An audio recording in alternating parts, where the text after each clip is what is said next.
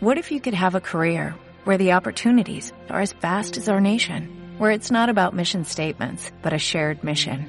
At U.S. Customs and Border Protection, we go beyond to protect more than borders, from ship to shore, air to ground, cities to local communities. CBP agents and officers are keeping people safe. Join U.S. Customs and Border Protection and go beyond for something far greater than yourself. Learn more at cbp.gov/careers. Radio UNAM es un medio que promueve el diálogo, la diversidad y la libertad de expresión en un marco crítico y respetuoso. Los comentarios expresados a lo largo de su programación reflejan la opinión de quien los emite, mas no de la radiodifusora.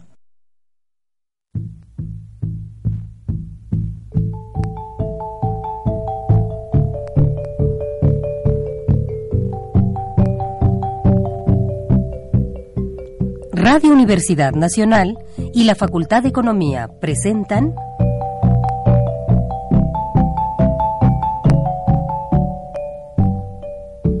Los bienes terrenales.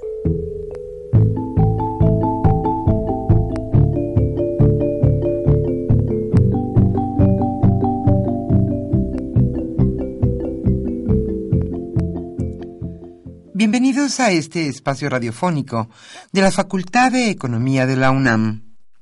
Como cada semana, estamos aquí con ustedes para reflexionar sobre un tema interesante relacionado con la economía, la política, la cultura y las cuestiones sociales. En nuestra mesa de análisis participan destacados especialistas, quienes nos acompañan hoy en este estudio y como siempre, le invitamos a participar en este programa a través de sus llamadas telefónicas.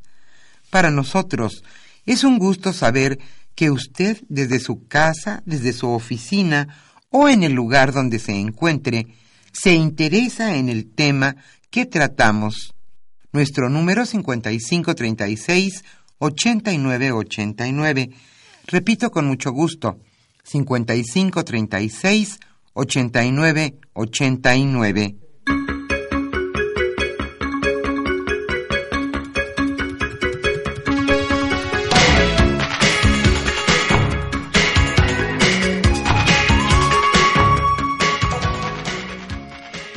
Estamos en su programa Los bienes terrenales y este viernes abordaremos un tema sin duda importante en la agenda nacional.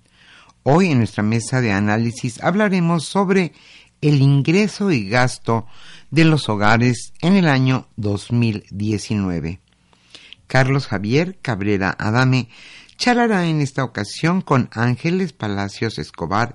Ella es catedrática de nuestra facultad, la Facultad de Economía de la UNAM, y está con nosotros en esta mesa de análisis el especialista en economía mexicana Luis Rodríguez Medellín. Como siempre, le invitamos a participar en este programa a través de sus llamadas telefónicas. ¿Cuál ha sido, cuál es el ingreso y el gasto en los hogares mexicanos en 1919? Hoy estaremos obsequiando la revista Economía Informa a los radioescuchas que amablemente se comuniquen a este programa. Esta revista comprende los meses de mayo y junio de este año. Antes de iniciar, como de costumbre, nuestra mesa de análisis, le invitamos a escuchar lo más destacado en materia económica sucedido durante esta semana.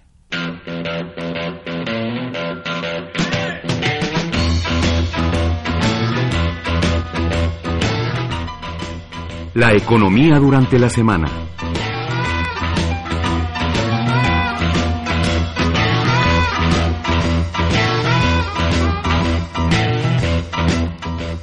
Desgraciadamente hay algunos signos que quizá marcan que puede haber una recesión global. A la tensión provocada a los mercados financieros y bursátiles por la guerra comercial entre China y Estados Unidos, se suman nuevos signos de alerta que podrían terminar en una recesión global. ¿Cuáles son estos, estas señales o estos signos? Pues una fuerte caída en los rendimientos de los bonos del Tesoro a 10 años de Estados Unidos, un crecimiento de los inventarios de crudo y nuevas reducciones de tasas de banco centrales.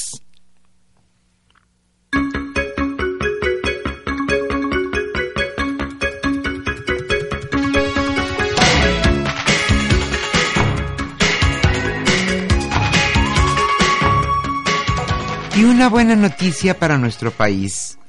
En julio pasado, el índice nacional de precios al consumidor creció 0.38% y llegó a 3.78%, nivel más bajo desde enero de 2017.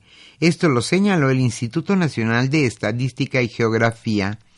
En el mismo mes de 2018, la inflación general se ubicó en 4.81%. Y hoy, en este momento, en el mes pasado, llegó la inflación anual a tan solo 3.78%.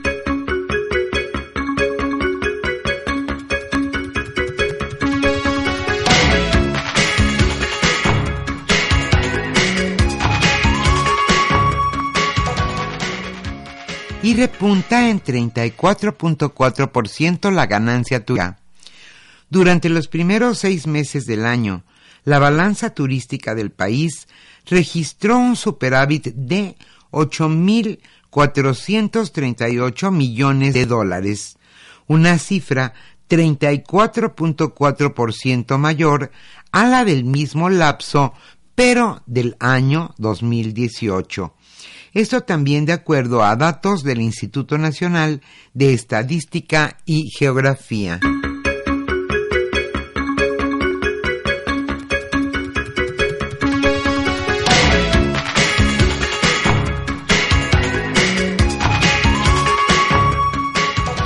¿Y qué dice la iniciativa privada a propósito de nuestra economía? Pues señala que no está ni tan mal ni tan bien la narrativa sobre el desempeño económico del país y las condiciones de inversión se deben ajustar. Esto lo señaló Carlos Salazar, presidente del Consejo Coordinador Empresarial. Él indicó en entrevista con el periódico Reforma, no estamos tan mal como yo oigo o leo en las redes sociales, y tampoco estamos tan bien como a veces nos dice la autoridad que vamos.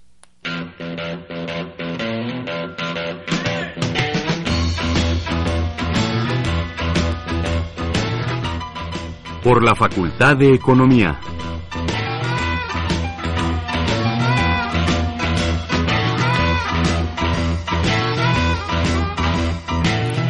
Hoy queremos hacerle una cordial invitación a la conferencia magistral titulada el estado actual que guarda la modernización del Tratado de Libre Comercio de la Unión Europea y México.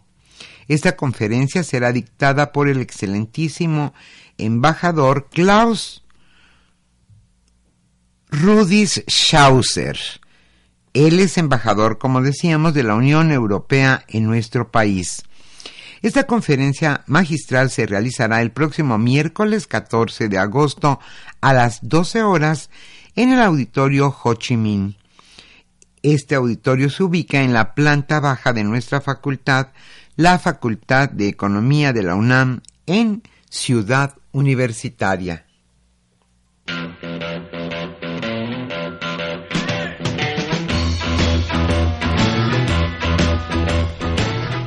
El tema de hoy...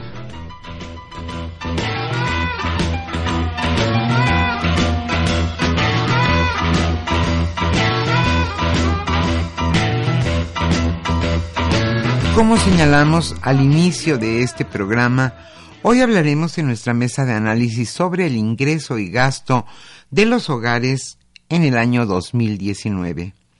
Carlos Javier Cabrera Adame charlará en esta ocasión con Ángeles Palacios Escobar. Ella es catedrática de nuestra facultad, la Facultad de Economía de la UNAM, y sin duda especialista en el tema, y con Luis Rodríguez Medellín. Él fue durante muchos años catedrático de nuestra facultad, la Facultad de Economía, y es sin duda especialista en economía mexicana y desde luego analista económico. Hoy el tema ingreso y gasto de los hogares 2019. Como siempre le invitamos a participar en este programa a través de sus llamadas telefónicas. Hoy estaremos obsequiando la revista Economía Informa de los meses mayo y junio. Nuestro número 5536 89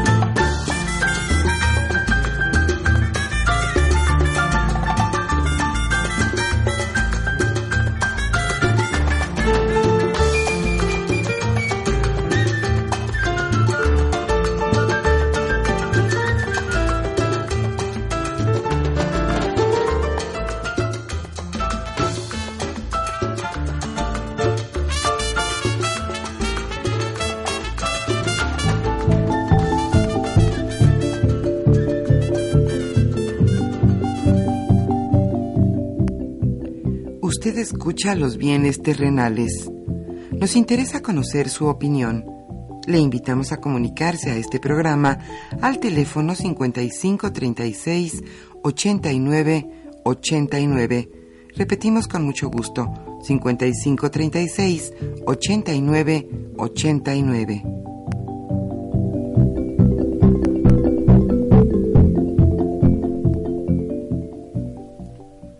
Muy buenas tardes, estimados redescuchas de los bienes terrenales. Bienvenidos a una emisión más de este programa que con mucho gusto lleva a ustedes la Facultad de Economía y Radio Universidad Nacional Autónoma de México.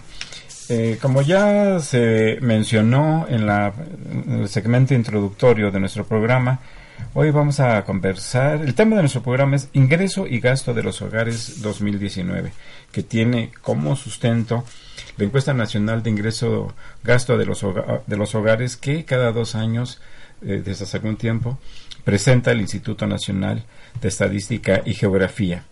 Este informe se presentó el 31 de julio de 2019, es decir, la semana pasada, el miércoles de la semana, más o menos, miércoles, jueves de la, miércoles de la semana pasada, eh, y la información que contiene es eh, con respecto es, la son los resultados que se obtuvieron que se a partir de la información que proporcionaron los encuestados en, en la segunda parte del año 2018 la encuesta se levantó del 21 de agosto al 21 al 28 de noviembre de 2018 y esto eh, por el contenido de la, de la encuesta y por lo que vamos a comentar y, por, y, que por lo demás en varias ocasiones hemos ya tenido el gusto de comentar este tipo de información que genera el INEGI, es importante eh, porque pues justamente si termina el 28 de noviembre de 2018 pues son los últimos días de la administración del anterior presidente Enrique Peña Nieto.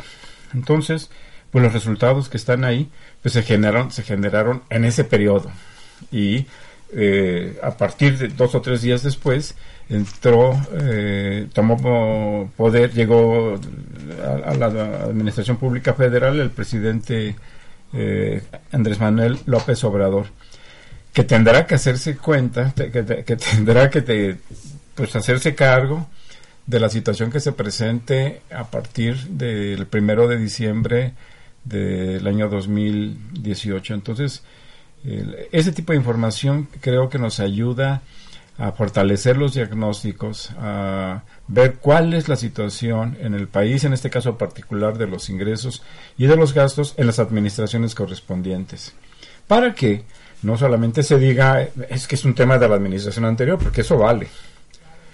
Hay una secuencia histórica, hay responsabilidades en diferentes momentos, pero hay que asumir la responsabilidad y los diagnósticos a partir de un determinado momento.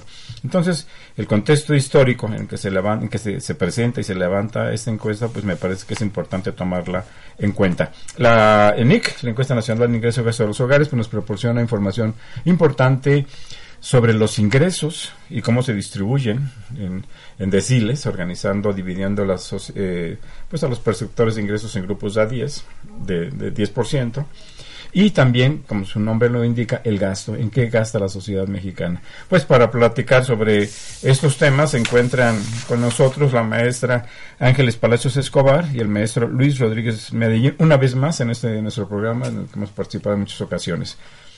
¿Quién quiere tomar la palabra? Gracias, gracias Javier, gracias por la invitación. Bueno, primero hay que decir que, como su nombre lo, lo indica, es una encuesta no es más que eso. Y eso nos permite tener una información y hacer estimaciones a partir de lo que van respondiendo los, los encuestados.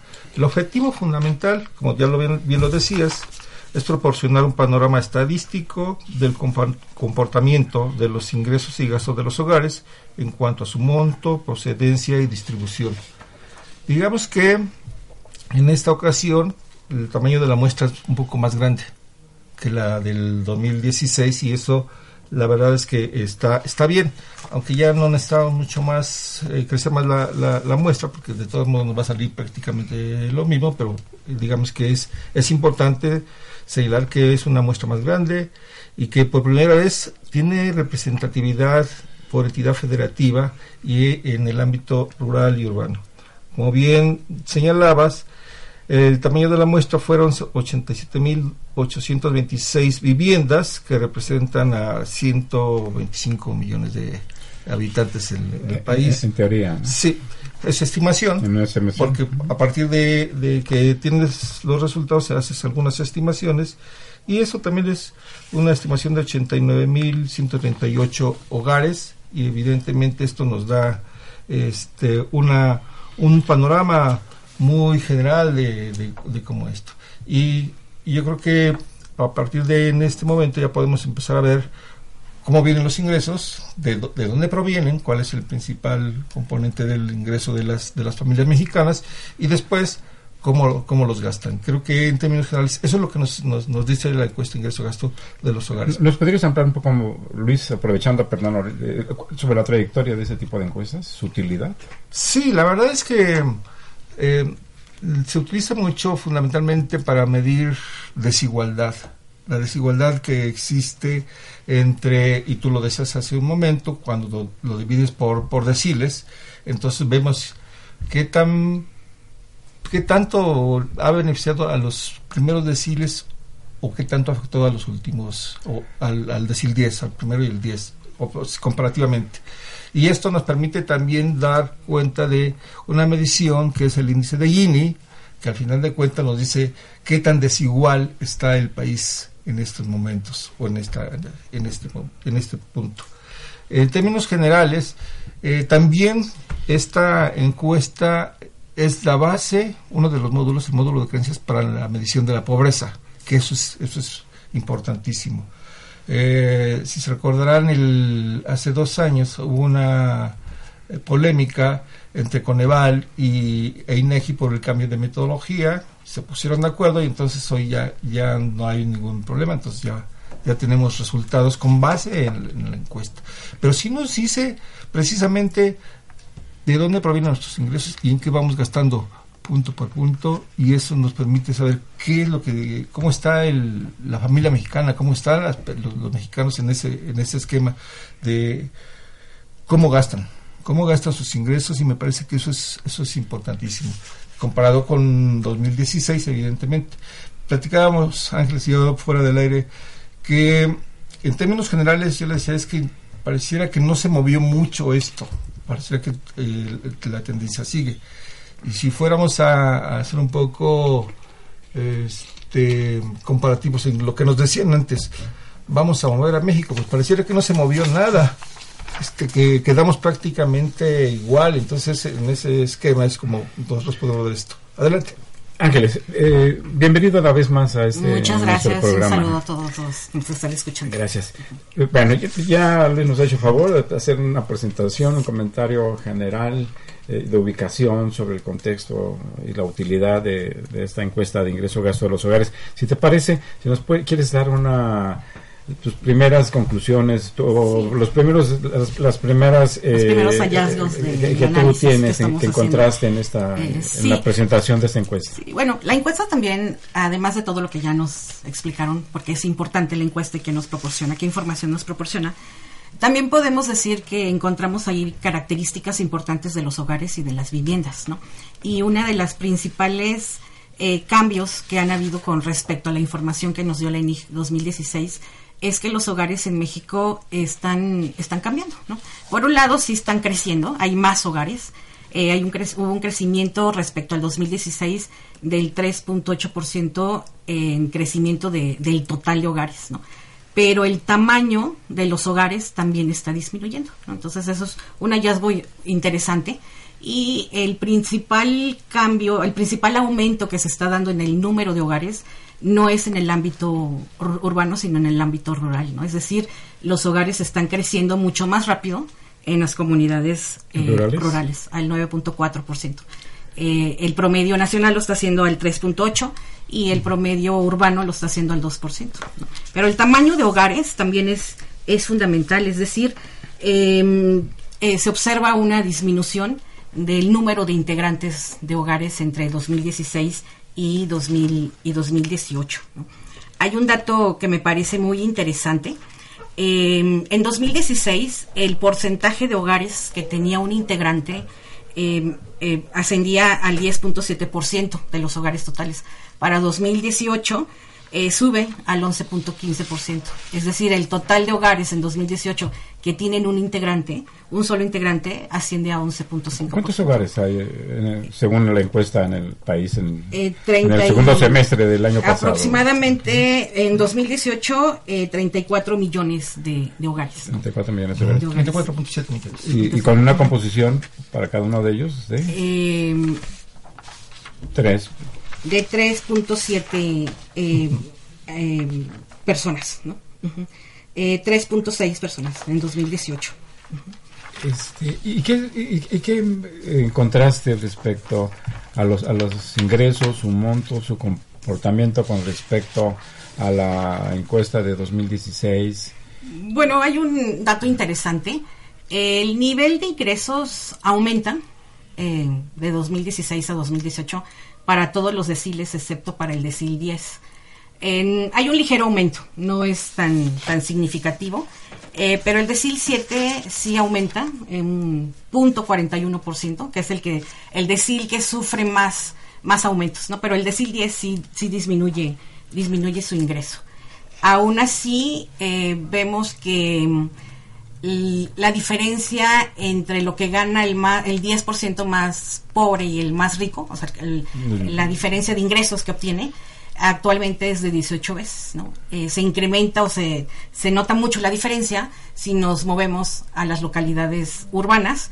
La diferencia del ingreso de lo que obtiene el 10% más pobre y el más rico es de 37 veces, ¿no? Es decir, se duplica la diferencia. Y, y en tu opinión, eh, la información que se presenta sobre los ingresos del decil más alto, del décimo decil, que es el decil que, tiene la mayor cantidad de ingresos, eh, ¿sí, es confiable?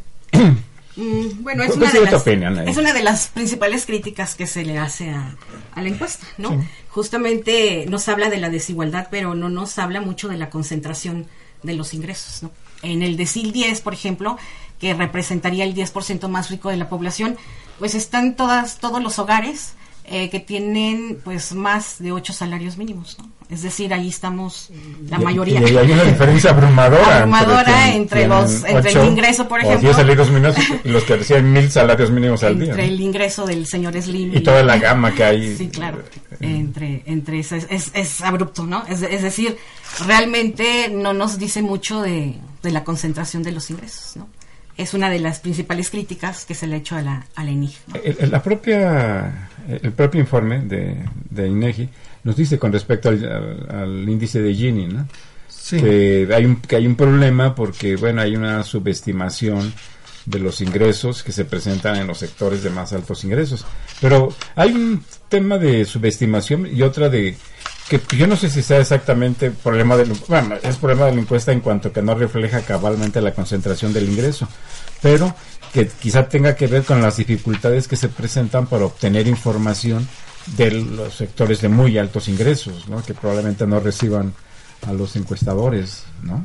Sí, bueno, ya lo habíamos al- alguna vez platicado, es que el decil 10 este, sí refleja creo que gran parte de, de- de la población que tiene mayores ingresos, pero no, no incluye a los más, más ricos del, del país, como bien decía Ángeles, el señor Slim no, no entra en esta... Y los que están parte. abajo del señor Slim, que, que no son como él, pero que tienen ingresos muy, muy importantes. Sí, ¿no? claro, creo, pareciera que ahí son, mm, leía un poco ahí a y decía que gran parte son los, los, este, los gerentes, los, este, la- las gentes que están en, en las empresas que tienen un nivel gerencial y entonces estos sí son los que aparecen en, en este, en este, en esta, en esta medición.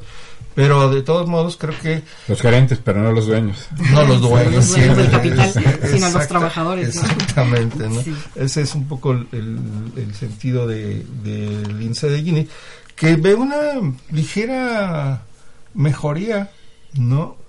Este, por eso decíamos que pues, no, no, no se mueve, no se movió México, porque al final de cuentas pasamos de ¿Nos podrías hacer un pequeño comentario sobre qué, qué muestra el índice de Gini, Sí, por el favor? Gini, eh, lo que muestra es qué tan la desigualdad del que, que vivimos en el país. Eh, como está dividido en, en, en deciles, al final de cuentas vemos cómo se va moviendo y lo que nos dice es que si el indicador, que es el índice de Gini, se acerca a uno, hay una desigualdad importante Extrema. y se Absoluta. acerca a cero, hay menor desigualdad. En este caso, en 2016 tenemos una, un indicador de 0.448 y para 2018 es de 0.426, es decir, hay una disminución de la desigualdad, pero la verdad es que en términos reales cuando lo vemos nosotros no es no es tan tan claro, pero sí te indica que esto tuvo un ligero movimiento de mejoría. Que ese es el Aunque punto. justamente es, ahí es donde está el pie de página, Sí, claro. donde el, el- el- este, el INEGI señala que, que bueno que hay una subestimación de los ingresos entonces que eso le puede restar eh, confiabilidad a- Sí. a- al dato no Claro, hay una subdeclaración. Creo, creo, creo que eso es eh, se nos muestra prácticamente a todos. Cuando vas y preguntas cuánto ganas, casi todo el mundo eh, tendemos a decir Menos. de lo que realmente ganamos, ¿no? Es una subdeclaración, por eso, por eso está eso. Ahora, se hacen, se hacen correcciones, en, en muchas de las ocasiones se hacen esas correcciones para tratar de aminorar este, esa subdeclaración y hay algunos métodos para poderlo hacer. Entiendo que de alguna manera INEGI también hace ese tipo de, de correcciones para, poder- para que esto sea... Acá lo importante es que en algunos en algunas mediciones es cuando eh, hacen la medición sin las transferencias y con las transferencias, que eso es, eso es importante. Los datos que te di hace, hace un momento este, eran con transferencias, es decir, la parte que les pudo haber pasado el, el, gobierno, el Estado a, la población. Las remesas, este, la solidaridad familiar que se da en sí, familias. Entonces, y cuando es sin transferencias, tenemos un resultado en 2016 de 0.499 y para 2018 de 0.475. Es decir, si hay un, una diferencia importante.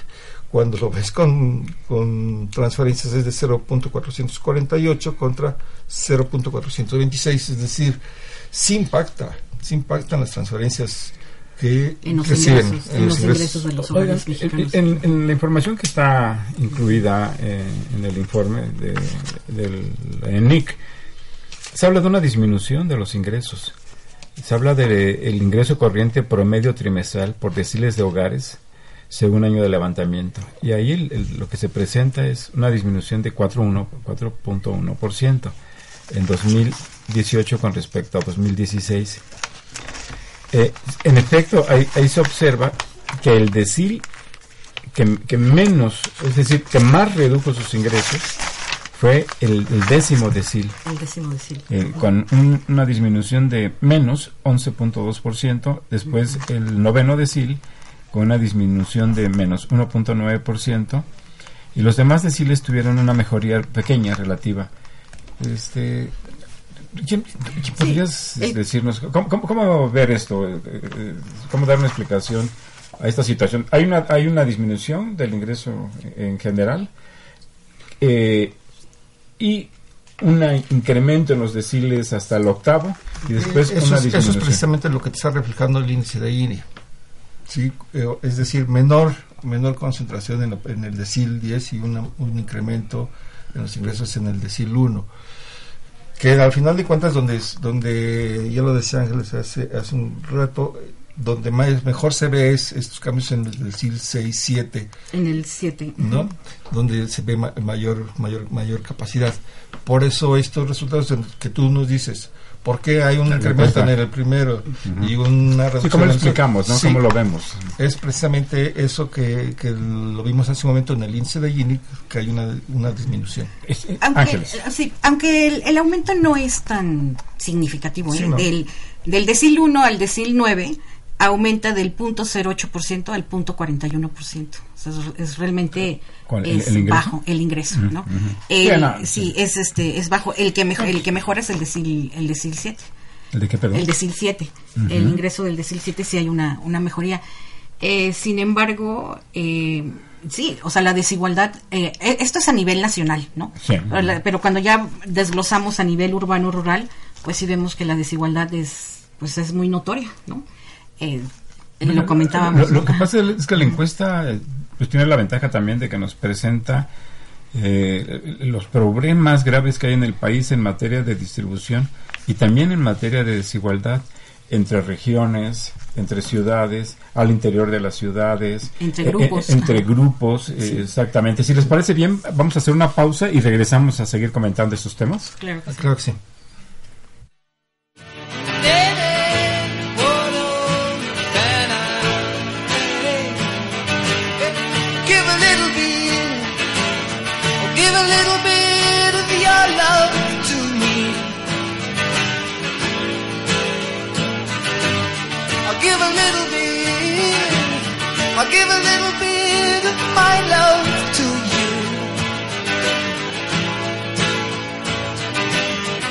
There's so much that we need to share. So send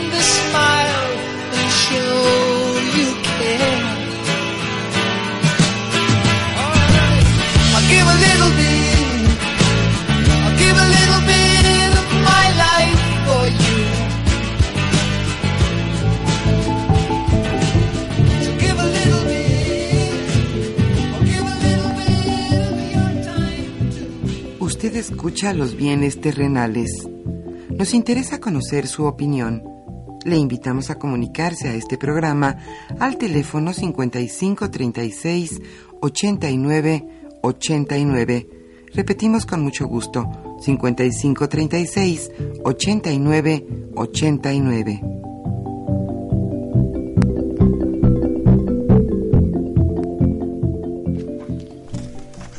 Nos encontramos en esta mesa de análisis de los bienes terrenales, programa de la Facultad de Economía. Ángeles Palacios Escobar, Luis Rodríguez Medellín y su servidor Carlos Javier Cabrera Adame para comentar, analizar, revisar, evaluar también eh, la encuesta nacional de ingreso gasto de los hogares que fue presentada por el INEGI el pasado 31 de julio. Eh, podríamos hacer un último, no último, sino adelantar algunos comentarios sobre la cuestión de ingreso para después pasar al tema de, del gasto y, bueno, y de otros temas este, importantes que nos presenta Inegi. Por favor, Ángel. Sí, un hallazgo importante también de, 2018, al igual que, que en las anteriores, eh, son las principales fuentes de ingresos de los hogares mexicanos. ¿no? Em, al igual, eh, en 2018 la principal fuente de ingresos de los hogares a nivel nacional, pues son los ingresos que provienen del trabajo, ¿no? Que representan a nivel nacional el 67.3%. Entonces eso es, eso es importante porque dentro del ingreso al trabajo, el trabajo subordinado, pues representa también eh, pues una cifra importante del 57% de los del ingreso total para todos los hogares, ¿no? Es decir, eh, una vez más, eh, pues la gente depende pues de un, de un trabajo, ¿no? de un trabajo subordinado. Que, que, que es una situación ideal, ¿verdad? Claro, no es lo ideal, tener pero... tener un trabajo y tener un ingreso que permita vivir adecuada, satisfactoriamente. Y esto se hace mucho más notorio cuando corremos del, de, los, a partir de los deciles, del decil 1 al decil, al decil 10. Y bueno, para los deciles del 5 a 9, el 50% de su ingreso o más del 50% proviene de sueldos, salarios, jornales, destajo, que bueno, pues me parece que es un factor importante porque bueno este tenemos el dinamismo claro y, no y tenemos que apostarle entonces por políticas de empleo formales no de eh, preferencia, de preferencia y políticas de empleo también justas no eh, políticas salariales pues más equitativas porque bueno el trabajo pues sigue siendo eh, la principal fuente de ingresos para todos los para todos los hogares, para los ricos y. Pero te llamaba la atención el tema de las transferencias, ¿no? Sí.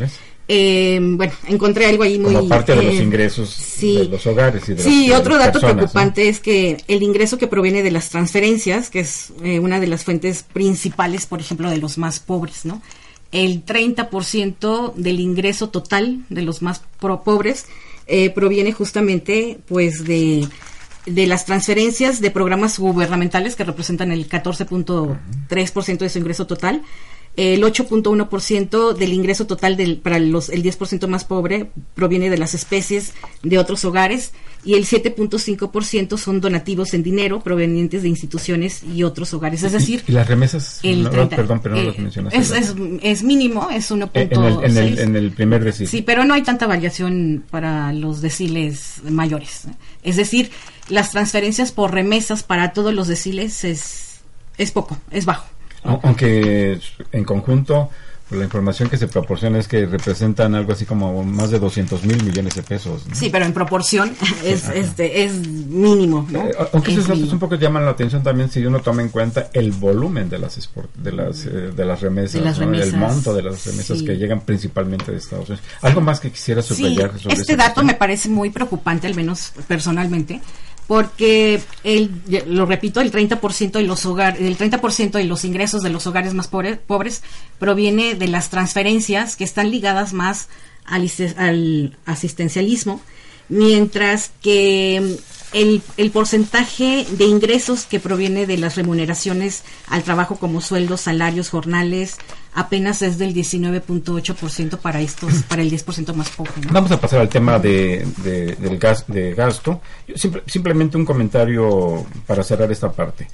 Eh, así como está, con la información que se tiene sobre los ingresos, las limitaciones de ingresos eh, del, del décimo decil, cabe señalar que el décimo decil tiene mayores ingresos que los que obtiene los seis deciles más bajos. Es decir, que el 10% de la población perceptora de ingresos obtiene más ingresos que el 60% de la población perceptora de ingresos, por supuesto, del país.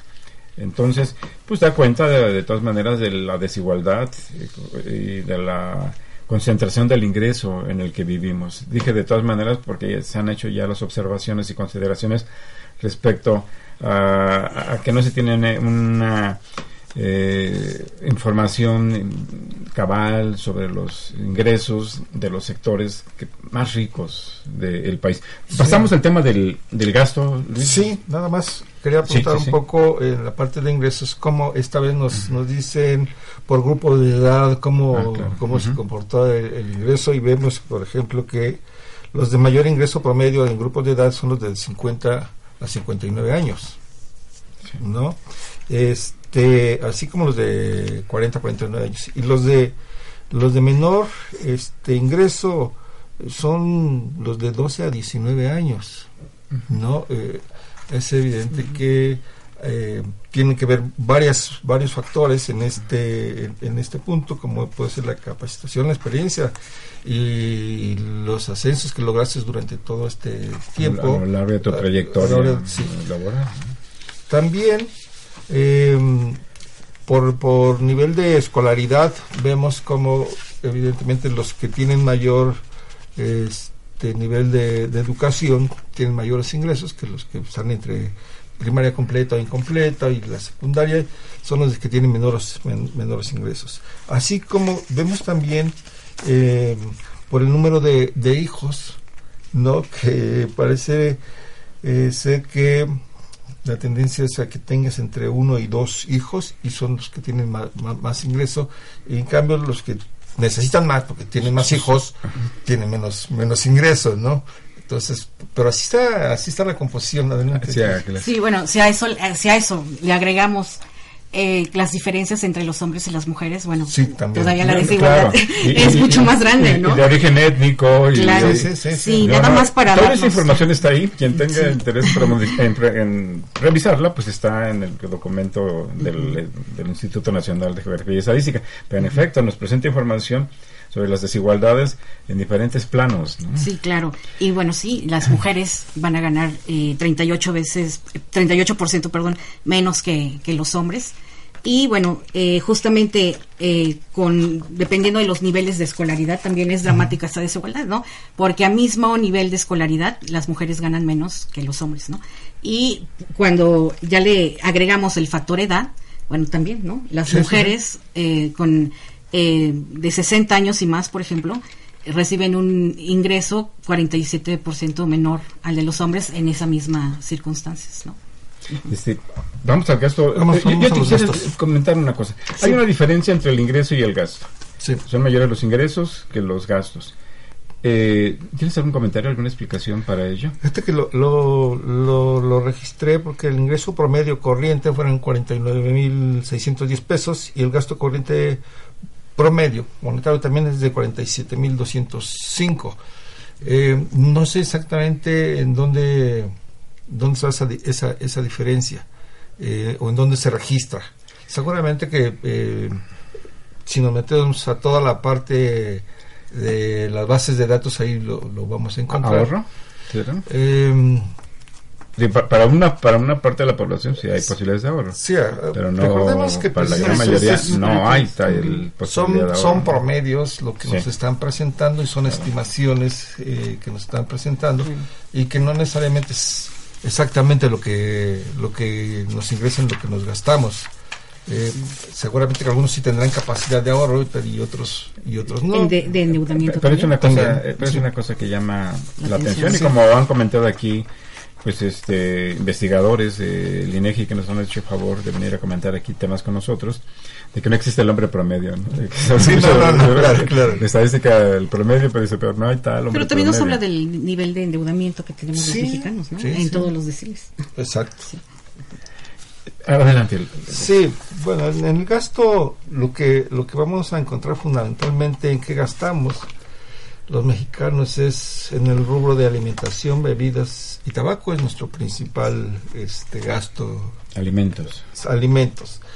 Eh, fíjate que eh, aparece como un segundo lugar por ahí la parte de mm, transporte, adquisición, mantenimiento, accesorios y servicios para vehículos. En tercer lugar vemos los servicios de educación. En el cuarto vivienda. Y en el último eh, aparece cuidados personales, accesorios y efectos personales y otros gastos diversos. En contraste, vemos que gastamos más en alimentación, pero menos en, En en salud. Ese es el dato que nos, nos llamó la atención. ¿Quieres abundar sobre Sí, claro. es- esta Eh, orientación del gasto? Esto es muy preocupante, ¿no? Porque tanto los ricos como los pobres gastamos, en lo que menos gastamos es en el tema de la salud. Am, el, el 10%, por ejemplo, más pobre, eh, gasta 2.6% en, en salud y el 10% más rico 3.1%. Es decir, la diferencia no es tanta, ¿no? En salud. en salud, es decir, en lo que menos nos preocupamos los, los mexicanos es en el, en el tema de la salud, ¿no? Y si tomamos en cuenta que, bueno, somos el primer, tenemos el primer lugar en enfermedades de obesidad, diabetes, por ejemplo, presión arterial, Sí. pues esto es muy preocupante. Y que el tema de la salud, pues el acceso aún no es universal, ¿no? Entonces algo, algo está pasando aquí que no estamos invirtiendo, en- no le damos importancia al tema de la salud, ¿no? Pero es, es yo, yo lo veo más como cultural, porque es una tendencia general para los ricos y para los pobres. Sí, creo que, digamos, hasta que no nos sentimos verdaderamente mal, Enfermos. vamos, vamos al médico. Antes no, eh, me parece que utilizamos alguna, alguna medicina que es un paliativo, un calmante, y entonces hasta que no tenemos un problema fuerte es como asistimos al, al médico. Pero sí, como señor Ángeles, es un, es un tema fundamentalmente cultural. Que, que, te- que nos remite también a, pues, al debate, al debate que hay actualmente en torno a las características del Sistema Nacional de Salud. Este, y, y- y llama la atención el dato también porque pareciera que las, los consultorios que están a un lado de las grandes cadenas Las farmacias, eh, farmacéuticas exactamente están desempeñando un papel en este por llamarle así sistema nacional de, de salud. Entonces este ha- habría que checar habría que hay que meterse ahí con los indicadores que presenta Coneval sobre acceso a la salud que veremos próximamente ¿Qué está pasando? ¿Qué es lo que, eh, con el tema del seguro popular en fin habría que, que ver qué es lo que está pasando y el otro la otra cuestión Ángeles El otro, el otro tema es el gasto en, en educación, ¿no? Eh, ahí sí tenemos eh, que sí es muy notario- notoria la diferencia entre los ricos y, y los pobres, ¿no? El 10% más rico, por ejemplo, eh, pues es- está gastando 5.8% en, en educación, mientras De que su ingreso. de su ingreso total, mientras que los más ricos, el 10% más rico, gasta 18 17.8%, ¿no? Es decir, sí hay una diferencia allí muy muy notable, ¿no? Pero el, el, ingre- el, El gasto. el decil de bajos ingresos cuánto el decil más bajo eh, gasta 5.8% de su ingreso total en educación y el decil más rico gasta 17.8%, ¿no? A mí lo que me llama la atención es que el 10% más pobre gasta más en transporte, ¿no? El 12.3%, en vivienda 10.7%, en cuidados personales, que es el 7.5%, que lo que le destina al gasto en educación, que es el 5.8%. ¿no? Y ese es, ese es, es un tema eh, eh, preocupante, preocupante, claro. muy, muy preocupante porque eh, los ingresos del décimo decil pues son ingresos mucho más altos Claro. y el porcentaje que dedican a educación pues también es más elevado que lo que Sí, dedican sí, los deciles bajos. claro. Entonces esa situación de acceso, de gasto en la, en la educación de los niños y, y de los jóvenes, pues es un factor que probablemente eh, actúe en contra de la movilidad y de mejorar la perspectiva De mejorar la eh, desigualdad, de los jóvenes en, en nuestro país. Es un problema Eh, de, quizás te- de desigualdad. perpetúe las, la- la- los factores que dan lugar a la desigualdad. Sí, es un problema de en- desigualdad y, en y nuestro país. evidentemente mucho se ha tornado porque eh, se decía lo que se va a buscar es un arranque parejo, es decir, todos arrancan igual y ya en el camino quién sabe cómo les vaya, pero pero al final de cuentas estos resultados nos muestran que hay una desigualdad terrible. de origen. Sí, terrible en el país. Todavía no vamos, no vemos todavía una tendencia eh, Mejoría. a mejoría, eh, de verdad. Y, en los casos donde hay igualdad en el punto de partida, pues no se consigue la igualdad en el punto de llegada, ¿no? No, Claro. definitivamente. Entonces hay un problema. Otro- perdón, otro Sí. dato Sí, sí. interesante es del gasto, es que, bueno, como ya lo dijo el, el profesor, el- los más pobres destinan más del 50% de su ingreso a la alimentación, de su gasto a la alimentación. Y ya le, le queda realmente un margen muy pequeño para los Sí. demás gastos, que es transporte y vivienda, ¿no? En cambio, para el 10% más rico, eh, ha- hay un aumento en números absolutos de lo que le destina a su alimentación, pero en porcentajes no, no, no, no llega al 26% de su gasto total, ¿no? Lo cual pues también tiene un margen de maniobra mucho más alto para, para invertir en otras cosas, ¿no? Como es en el tema de la educación, pero no en el tema de la salud. Sí, exacto. si les parece, le pasamos el micrófono, cedemos el micrófono a nuestros radioescuchas. Adelante. Doña Josefina Cruz, un saludo muy afectuoso. Eh, ella comenta, muchos hogares y en especial el propio se, eh, se adop- a- acepta el gasto y, y, eh, y consumo eh, a los ingresos obtenidos, adapta el, el gasto y el consumo a los ingresos obtenidos, ya sean limitados en mayor o menor medida. El peligro es cuando se recurre al crédito para complementar el gasto, como sucede en algunos hogares. Sí, definitivamente, tiene toda la razón. en muchos hogares, yo creo. Si les parece, vale unos Sí. tres. Sí, cuatro, adelante. Erika Torres, de la, de, gracias por llamarnos, dice, manda un cordial saludo al profesor Luis Rodríguez Medellín, ya que considera que es un gran profesor y jefe en las diferentes dependencias donde le ha tocado colaborar. Una persona adorable y brillante. Doña Erika, están ahí sus Muchas- palabras. muchas gracias, Erika. A, a Luis, y en efecto, un profesor muy responsable, muy serio y, y muy capaz también como la profesora Ángeles Palacios Escobar también. Eh, Carlos Octavio Paz, saludos, habla, habla aquí de la Ciudad de México y dice, y dice, saludos a todos en el programa. Un saludo al profesor Luis Rodríguez por su experiencia y conocimiento. De parte de Marce, Connie y Erika. Así es que esta es una multillamada. La porra. Jesús, don Jesús Ríos. Les avisé. A ver, ah. muy bien hecho. Don Jesús Ríos, un saludo muy eh, afectuoso. Dice, ¿qué impacto tendrá en la economía el alza del salario mínimo que se dio eh, diciembre? Recién- recién- recientemente el- sí tuvo un, un incremento. bueno, y una parte entró en vigor el primero de diciembre, ¿no? Sí, sí, sí. Ajá. Es- bueno, sí, hasta el momento, pues, contesta, Luis, algo.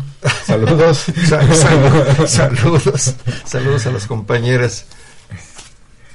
¿Algo más? Ah, ya. No, bueno, este, sí, en efecto, el, el, el incremento en el ingreso va a tener un, un, un impacto importante, fundamentalmente a la hora que vas a querer medir el impacto, ya sea en pobreza o en los, o en los ingresos. Creo que ahí es donde lo vamos a, lo vamos a ver. Aunque fundamentalmente si, si marcamos la línea de- de pobreza en cierto límite, bueno, pues evidentemente el incremento va a hacer que algunos pasen esa, esa, esa barrera, pero será solamente por la parte de ingresos, no por la parte de carencias. Claro, aunque también hay que seguir el, el crecimiento y la inflación, ¿no? Sí. Por otro lado. Es el otro, Claro. el otro. Este, porque es lo que está mermando también, pues, cualquier incremento en el ingreso. ¿no? Sí, aunque ahorita los incrementos han sido por arriba de, de- de- la nivel de, la esperemos que inflación. se- que se siga así. Sí, esperemos que sigan así. Daniel Gómez Lezama, de la Álvaro Obregón, gracias por llamar. Dice, a nivel nacional ha habido un mejoramiento o un deterioro del ingreso y el gasto. Esto porque a nivel individual se percibe un empeoramiento. Jorge Puertos de la Benito Juárez, gracias por llamarnos, dice, eh, pregunta, dice, ¿qué hace el gobierno actualmente para atacar la pobreza y la desigualdad? Eh, Omar Martínez de la alcaldía de Tlalpan pregunta si las transferencias y ayudas no funcionan para sacar de la pobreza a los más eh, vulnerables, ¿qué se tiene que hacer? Pues hay tres temas muy, Muy interesante. muy interesantes Sí. y difíciles, complejos. Eh, ¿Les, hacemos una un comentario? Sí, indiscutiblemente los programas de transferencias condicionadas son necesarias para contener la pobreza, ¿no? pero no son suficientes para superarla. Entonces sí tendríamos que transitar pues de un de programas de transferencias condicionadas a programas o políticas laborales, ¿no? Políticas salariales. Es- Indiscutiblemente. que haya más empleo, que haya Sí, inversión, claro, ¿no? trabajo y bien pagado, ¿no? Que Y oportunidades para todos, ¿no? Sí, definitivamente. Creo Ya que, ese es, que- ese es el, el- el, este, lo que se requiere, ¿no? Sí, ya que el incentivo para, para obtener transferencias pues es mucho más grande que para tener un, un ingreso proveniente de un empleo formal, ¿no? Sí, en efecto. Creo El- que ese es el, el, el reto. el- y el punto me parece que lo acaba de, de, de señalar Ángel es trabajo formal y bien pagado. Porque el, el empleo en México, fundamentalmente el 50% está en, en la economía informal. Entonces ahí no hay forma de poder ver qué es lo que qué es lo que está sucediendo en esa parte de la economía informal porque em, digamos, sí es cierto que circula el, el M1, nosotros el efectivo, porque ahí todos pagamos en efectivo, entonces hace circular muy rápido el, el- el dinero, pero al final de cuentas no, no lo vemos tan, tan claro que impacte en, en- en la economía. Bueno, vimos los resultados del primer, del segundo trimestre de la economía y la economía prácticamente está estancada, Estancada. ¿no? Crecimos 0.01% o 0.1%. Punto uno. Punto cero, Punto- pun- puntos eh, uno. punto Cero. uno por ciento. Cero punto Entonces, uno. Ujú. Entonces, pues prácticamente no, no, no estamos viendo que esto se refleje en un mejor empleo, mejor pagado, con la estabilidad macro que se requiere, porque eso es, eso es fundamental. Y hablaba de uno de los aspectos importantes como la inflación y la estabilidad en el tipo de cambio. Omar Martínez de Tlalpan, gracias por llamar. Eh, plantea, si las transferencias, eh, perdón, ya, lo había mencionado, pero bueno, si las transferencias y ayudas no, no funcionan para sacar de la pobreza a los más vulnerables, que este tiene que hacer, ya se ha hecho el comentario. Alberto Martínez de Naucalpan eh, señala, tiene razón la profesora Ángeles Palacios, a, a la mujer se le discrimina por género, por salario y por edad. Pero debemos recordar que casi un 30% de las mujeres son jefas de familia y madres solteras. Esto no debería de ser así. Laura Arciniega López de Tlalpan también dice, ¿cómo se realiza esta encuesta de ingreso-gasto de los hogares? Nunca en mi vida, ay, nunca en mi vida, y tengo 58 años, me han encuestado. Ya lo comentamos al principio, pero ahorita haremos un otro comentario. Eh, ¿Hay alguna reacción a estos, coment- a estos comentarios? eh, Sí, es. En realidad, eh, cuando se saca la muestra y, y, digamos el método que aquí es probabilístico y, y por conglomerados, es un poco técnico toda esta parte. Entonces no es, no es fácil que, seguramente que tú tampoco fuiste encuestado, Ángeles no fue encuestado, yo tampoco fui encuestado, pero evidentemente que es Muestran la realidad. muestran la, la Eh, Ahí es realidad. importante, es una diferencia que es bastante obvia, ¿no? Como el mundo. No es lo mismo un censo, Claro. se Sí, censa toda la población que una encuesta que como su año. nombre lo dice, Que tiene eh, pues, es una encuesta claro. para un sector de la, de la población. de la población que pues que se supone se estima representativa ¿no? y a partir Sí, de ahí claro. se estiman datos por el conjunto de la sociedad mexicana por eso es muy, pero es muy interesante la pregunta porque Claro, claro. esto llama la atención sobre la necesidad de revisar las metodologías cómo se elaboran las encuestas qué es lo que nos Claro. quieren decir las encuestas cuestan dinero, ¿no? Entonces, por No. lo Sí, tanto, son carísimas. Claro, por lo tanto, no todas las entidades pagan las encuestas. Eh, También eso es importante. tenemos Es, es importante lo que lo que señalas. Si cada entidad quiere saber cómo cómo está, tiene que pagar. Si tú quieres meter una pregunta específica, te pagar. cuesta mucho. Son muy caras las encuestas. Licenciado Avilés, gracias por llamar.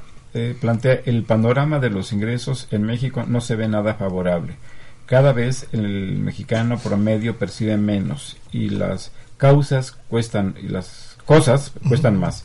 Y además existe una- un constante abuso de los precios. Se debe de tener, se debe tener un control de estos, más no dejar de lado el ingreso de las personas pobres. Mario Arias Rojas de Gustavo Madero eh, plantea qué opinión les merece a los invitados que los apoyos al campo sean otor- otorgados directamente a los campesinos y no a sus organizaciones. Eh, sugiere un programa sobre este tema. Eh, pues ya nos quedan unos cuantos segundos este, para cerrar. Este, Sí, Luis. mira, yo creo que eh, también nos, nos dieron unos resultados a partir de, de la, de la encuesta y lo que podemos ver fundamentalmente por entidad federativa, tenemos eh, los de mayor ingreso corriente, Ciudad de México, Nuevo León, y los de menor ingreso van a ser Oaxaca, Guerrero, Chiapas. O sea, esta diferencia es muy importante. La desigualdad regional es- está presente. Es un poco de, de lo que tú cruza nuestro país. de lo que tú decías y creo que eso es parte de lo que muestra esta esta encuesta y creo que si la gente le interesa un poco podría entrar a, a revisar y, y es súper Está, está interesante totalmente disponible Sí. en INEGI. Eh, Ángeles. Pues ya resumiendo, creo que, que el diagnóstico que nos da la INIC 2018, pues puede ser un, eh, un- una herramienta muy útil para esta nueva administración, para marcar la diferencia Así es. y trabajar, pues justamente en la desigualdad y la Este. concentración de los ingresos, ¿no? Eh, eh, A nivel nacional. sí, marca una diferencia, marca un umbral entre la situación en la que se encontraba el país en esta materia y la responsabilidad que debe asumir el nuevo gobierno. Son insumos fundamentales sobre los cuales se pueden elaborar un conjunto de políticas para mejorarlos. Claramente son insatisfactorios estos datos, esta información que nos proporciona INEGI y a ver, ahí está la información Sí, que se actúe con Que lo base-. Ojalá se use. eh, que, se, la utilicen. eh, que se utilice con base en ella. Pues muchas gracias, eh, Ángeles Palacios Escobar, Luis. Rodríguez Medellín. Gracias, muchas gracias por estar aquí en nuestro programa. Muchas Gracias, gracias, a nuestros radioescuchas, justamente por escucharnos, por comunicarse con nosotros. Eh, les recuerdo que Los Bienes Terrenales es un programa de la Facultad de Economía y de Radio Universidad Nacional Autónoma de México. Nos esperamos el próximo viernes en una emisión más de este programa, Los Bienes Terrenales. Agradecemos su atención y participación en este programa a través de sus llamadas telefónicas y la invitamos la próxima semana a la misma hora en otro programa más de los bienes terrenales. La coordinación general fue de Carlos Javier Cabrera Adame. La coordinación académica de Aníbal Gutiérrez, Roberto Cabral, Alejandro Pérez Pascual, Rubén Antonio Miguel y Leonardo Lomelí Vanegas.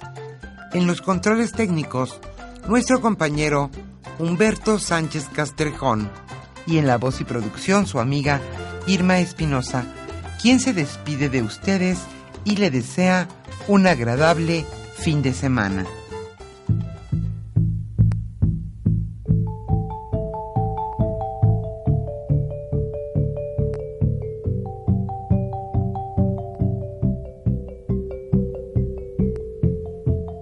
Radio Universidad Nacional y la Facultad de Economía presentaron Los bienes terrenales.